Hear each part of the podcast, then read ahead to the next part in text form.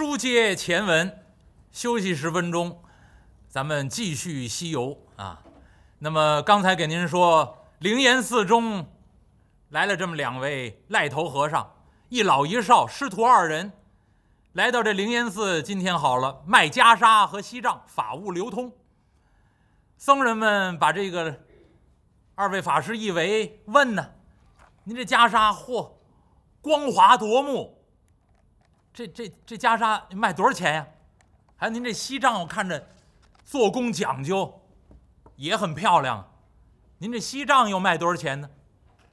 这老和尚拖着这袈裟呀，我这袈裟锡杖卖的很便宜。便宜是多少钱呢？您说个价儿，我们还真喜欢。您要是价钱合适，我们真买啊！老和尚一看，哼，我这袈裟呀，这个数，一伸手，旁边这出家人一瞧，五两银子，哎，五两银子我买，我买，您给我留下，给我给我留留下我的，好，纷纷都说五两，我都我我也买，我也买。这老和尚一摆手，嗯。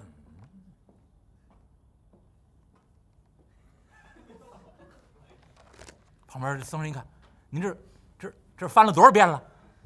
这是五两，这是十两，这是五两，这是十两，您这多多少两啊？您直接说吧。老衲这领袈裟，纹银五千两。徒儿手中这柄锡杖么，两千两足矣。话音一落，旁边这些。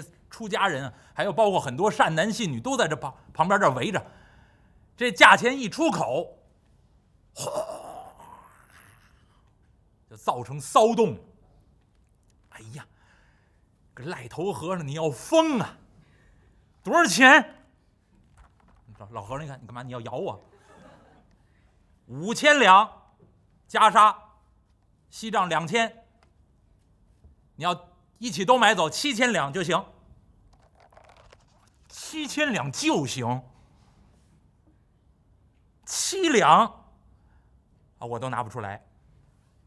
你太贵了，你这是什么袈裟？你穿着这袈裟能成佛吗？那你要穿上这袈裟直接成佛了，我我们大家伙凑七千两一块买你这袈裟，一人穿一下，我们就都成佛了。这老和尚一听，把眉头一皱，嗯，摇摇头。这些来听讲听法的这些出家人也好，善男信女们也好，纷纷指责这个赖头和尚：“你卖的太贵了，这么贵的袈裟锡杖，你这这哪卖得出去？降降价，降降价，便宜点啊，便宜点也许就有人买了。你要是七千两这一套，绝卖不出去。你这太贵了，天价呀！哪有这么贵的袈裟锡杖？说什么的都有。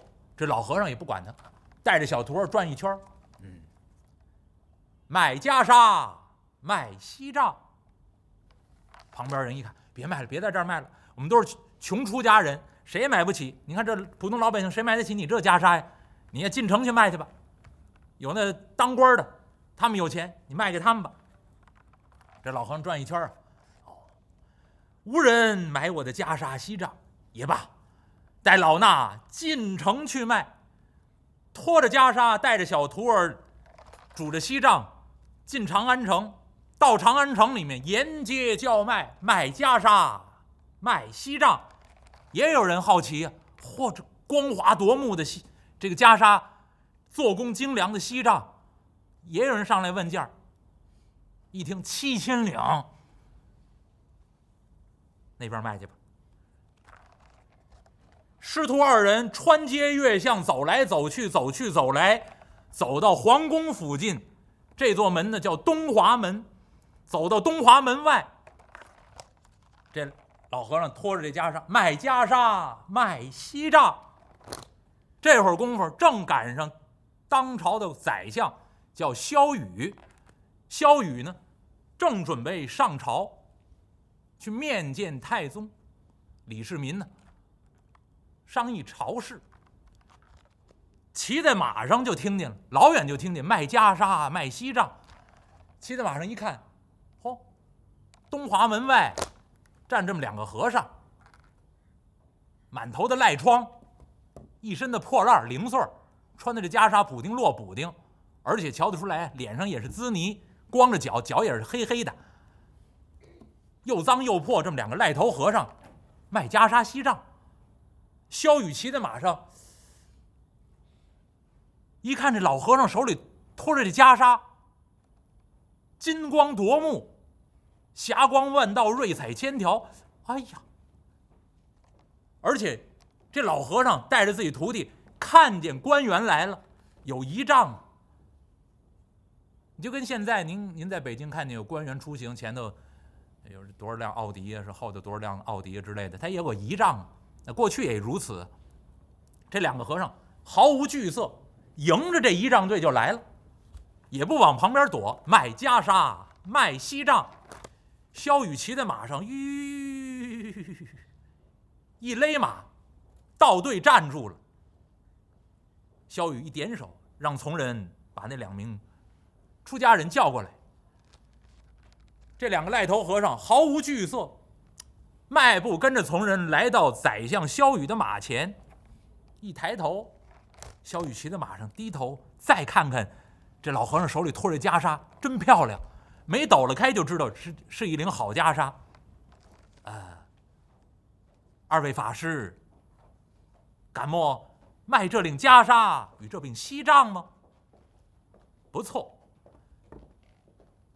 这位长官有意买袈裟吗？呃，老和尚，你这袈裟锡杖。卖多少钱？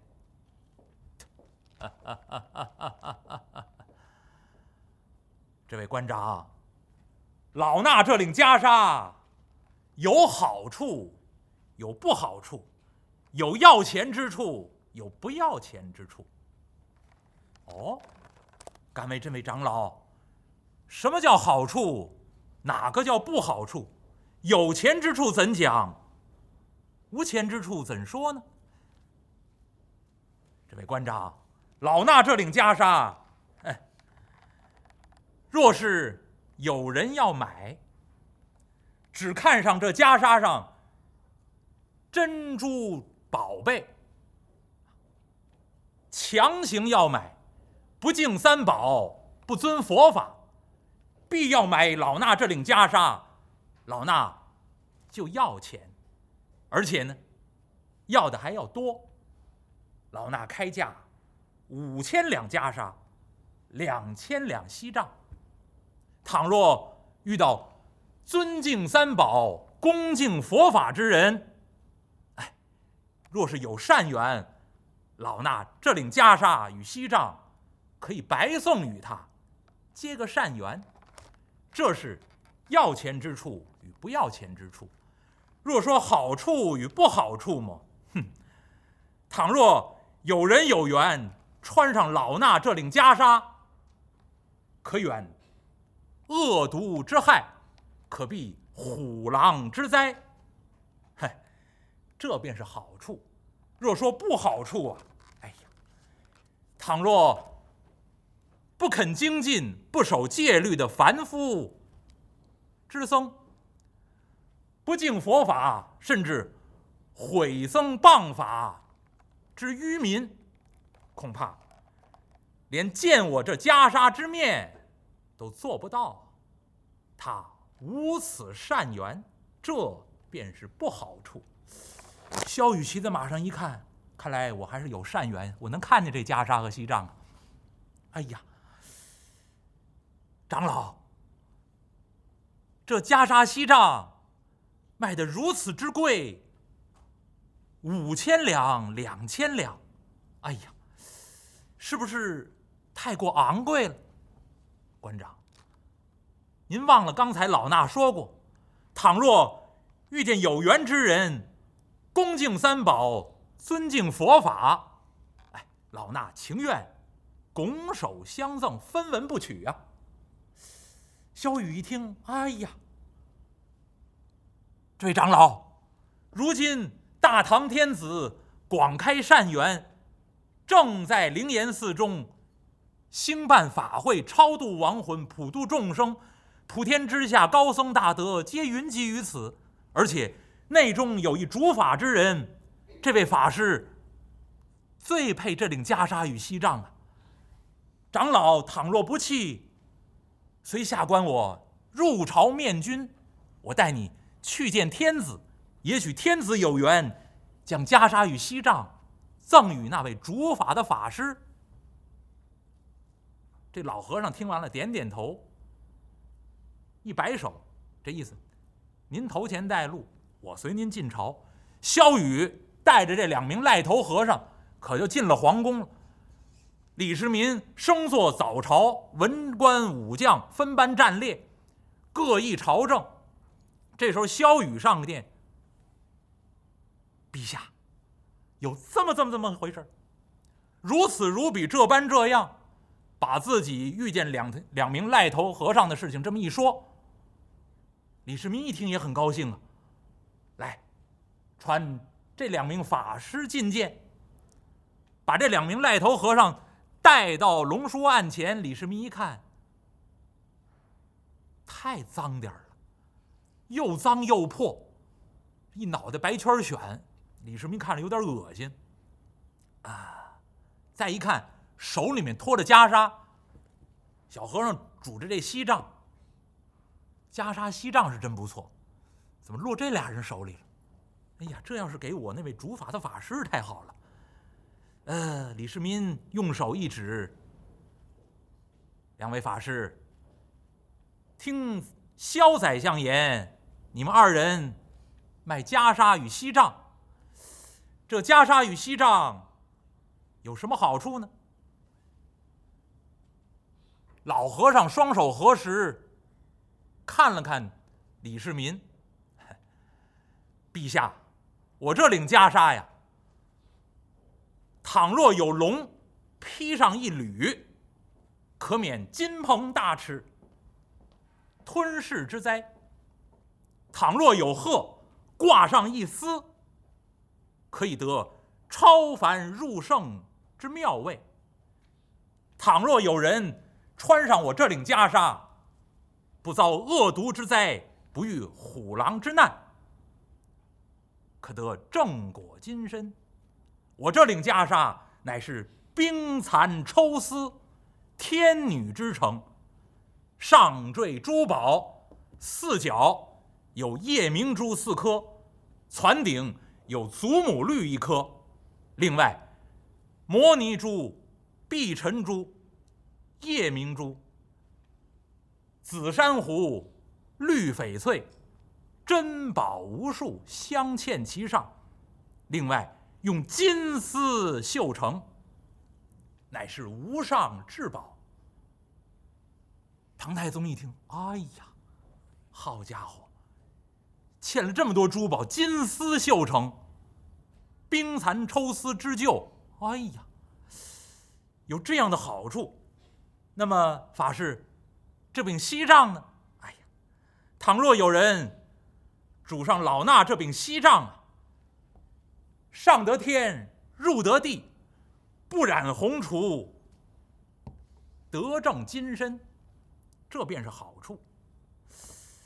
唐太宗一听，哎呀，袈裟锡杖无上之宝，老法师，售价几何？七千两，老法师，我朝中举办大法会，内中有一主法之僧人，法名玄奘，乃是我大唐国高僧大德，精通佛法。寡人我意欲买您的袈裟与锡杖，赠与这位法师穿戴。呃。老法师，这价钱还可以商量吗？连天子都觉得贵，太昂贵了，七千两啊！老和尚站在底下一看，陛下，我刚才跟这位长官说过，倘遇善缘之人老衲分文不取。既然国中有这样高僧大德，老衲意欲将这领袈裟与锡杖赠与这位法师。哎呀，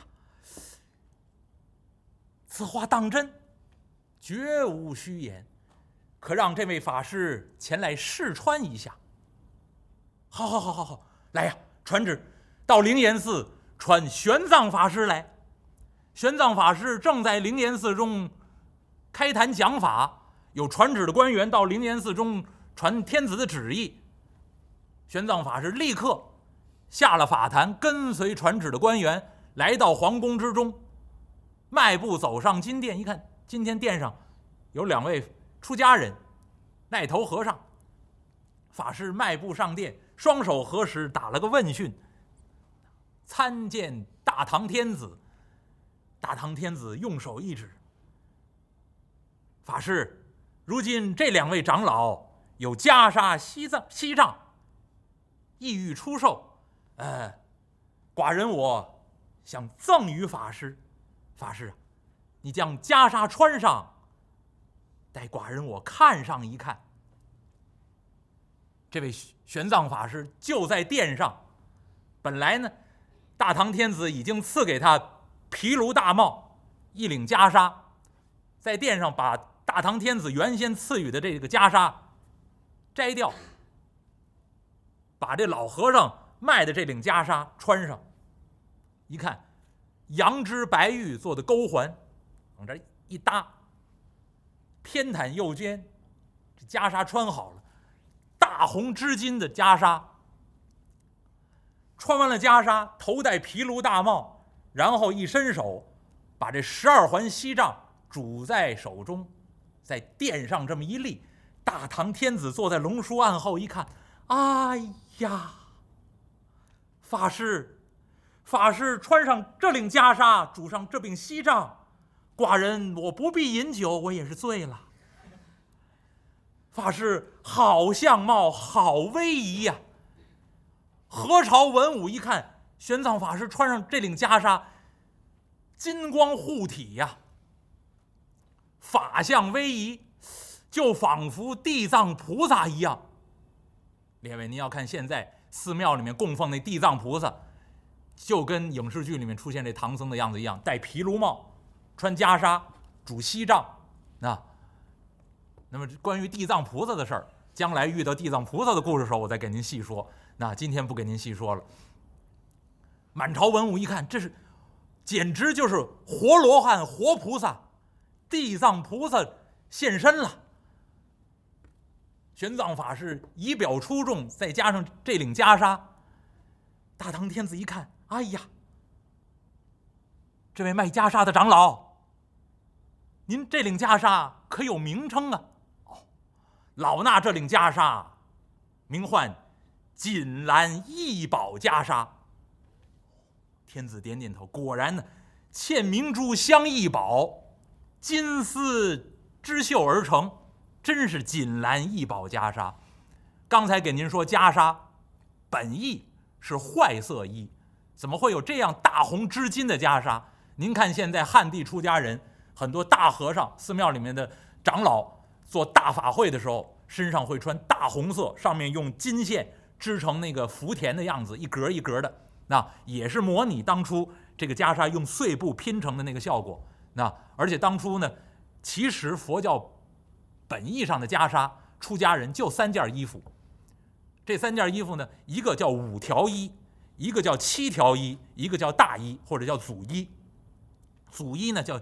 里面又分九条衣啊，或者二十二十一条衣，甚至最高的叫二十五条衣。那么这个条是从哪儿来呢？就是碎布块拼。那您要看这这袈裟，其实一块方布，其中呢用长的、短的、短的、长的这么拼出好几条来。那那么一种是五条衣，这是一种袈裟；一种是七条衣，一种叫九条衣，甚至是二十五条衣，那个就是祖衣或者大衣。那一般干活的时候就穿五条衣。那上殿诵经的时候可以穿七条衣，等到拜佛或者重大的仪式的时候，特别正规的场合的时候可以穿大衣，就是祖衣。那而且是身份的高低那不同。那可以穿九条乃至二十多条的这个法衣。但是汉地的出家人，基本上干活的时候穿的都已经不是五条衣。那我们汉地的出家人穿的基本上都是汉族的原本的服装，就是短裤或者短袄，那就是裤子和袄穿在上面，然后干活也也就罢了。等到上殿的时候，穿一件大的袍服，这件袍服呢袖子特别的宽，啊，有个名称叫海青。那这个海青呢，这个据说呢是一种鸟，海东青，因为它振翅一飞呀，翅膀特别的宽大，所以据说这种衣服呢，很像那个海东青张开翅膀以后的样子，所以给这种衣服起个名字叫海青。啊，这海青其实就是汉服。现在很多年轻人说恢复汉服，那真正的汉服，您到寺庙里面看看，汉地出家人在披袈裟之前穿的那个特别宽大的袖子，那个就是汉服。那个就是汉地啊，那个先人们就就是穿这样的衣服，生活中的服装就是这样。那那么流传到现在，出家人依然穿这样的服装在那里，只不过上殿的时候举行仪式的时候，再把这个袈裟偏袒右肩这么披上。那所以最后披的那个叫袈裟，里面这个叫海青。如果穿海青配袈裟，这个必须是上殿诵经举行。正式的仪式的时候才这样穿，平常干活的时候都是窄袖的袄、窄腿的裤子，这样便于干活。所以汉地的出家人基本上没有穿过五条衣，那基本上就是七条衣或者是大衣、祖衣这样穿。如果没有受戒，那小沙弥或者沙弥尼或者像我居士，那不能穿七条、九条。这样的袈裟不能穿。我的朋友圈里面就有一个朋友啊，我也不知道他皈依没有，但是肯定不是落发出家的出家人。那但是他在朋友圈里面那个头像，我一看这两天换了大红织金的袈裟，黑色的海青穿上，这个不允许啊。就是您是居士或者刚刚出家受受沙弥戒沙弥戒的这个这个沙弥啊。不能够穿分条的衣服，这个袈裟是一块布缝成的，叫什么？叫幔衣，也是这么斜搭上去，偏袒右肩。但是你要仔细看，它不分条，这就是表示刚刚出家受十戒的，那没有受具足戒的，不不成为标准的比丘的，不能穿大衣啊，这种这种分格的这种袈裟，分条的这种袈裟，这是规矩。那包括佛珠，很多人现在。那个喜欢玩佛珠啊，甚至脖子上挂着佛珠。如果您说挂挂脖子上的佛珠，您要藏在里面，就借着这肉皮儿啊，能盘珠子使，这可以啊。您不能挂在外头。您说您都穿戴好了，然后这儿向上挂一大圈佛珠，这不允许啊。在寺庙里面，您出家受具足戒，上次我跟您说了二百五十条戒律，您受足了，受满十五年。您穿戴好了之后，才能在脖子上挂佛珠，而且只有当家的大和尚，那个背云就是佛头那部分后面带带坠子，那个背云才能靠后。这都是规矩。您说您是居士，甚至您连您连皈依都没皈依，您就拿这佛珠当项链使，滴噜嘟噜挂着一串儿，那您不挂在外头也行，您到寺庙里面最好别这样挂，那。有的有些出家人比较严厉，他会他会说你，那面子上很挂不挂不住了。那所以您要到寺庙里面，您您就把这个当项链似的这些佛珠，你就提了在手里面就行了。平常其实就是计数器，啊，就是计呃念佛的时候计数用的。那它不是什么装饰，只只是到那个大和尚或者有些身份的大和尚的时候，他拿这个佛珠挂在上面，那表示一种威严。而且呢，如果您要看着这个有有有出家人挂这佛珠。这儿有两颗隔珠，这两颗隔珠旁边再出来穗子。那后面是悲云，佛头挂在后面，然后这儿两颗隔珠，底下一颗隔珠，三颗隔珠嘛。这儿两颗隔珠旁边有流苏，挂着穗子的，这样的法师是真正能够讲法的出家人才能这样戴。不信的话，您搜一搜星云大师的照片，星云大师挂的佛珠这儿。旁边有穗子，因为他能讲法，他能给别人讲经说法，有这样资格的法师才能挂这样的佛珠。所以那个那个规矩是很多的啊。那么玄奘法师现在穿上这领袈裟，法相森严，大唐天子非常高兴，传旨下去，那让玄奘法师穿上这个袈裟，拄着锡杖，就像状元夸官游街一样，在大唐长安城中啊巡视一圈有仪仗队陪着三藏法师在长安城中走了这么一圈长安城中这些老百姓纷纷跪倒在道路两旁啊，口口声声称赞玄奘法师是活罗汉、活菩萨、地藏菩萨显示，法相森严，在城中巡视了这么一圈回到金殿之上，天子一看，二位长老，这领袈裟与锡杖，太配我这位法师了。您说的这个价钱呢？寡人我愿意买。我出七千两，天子高兴了，不用谈价钱了。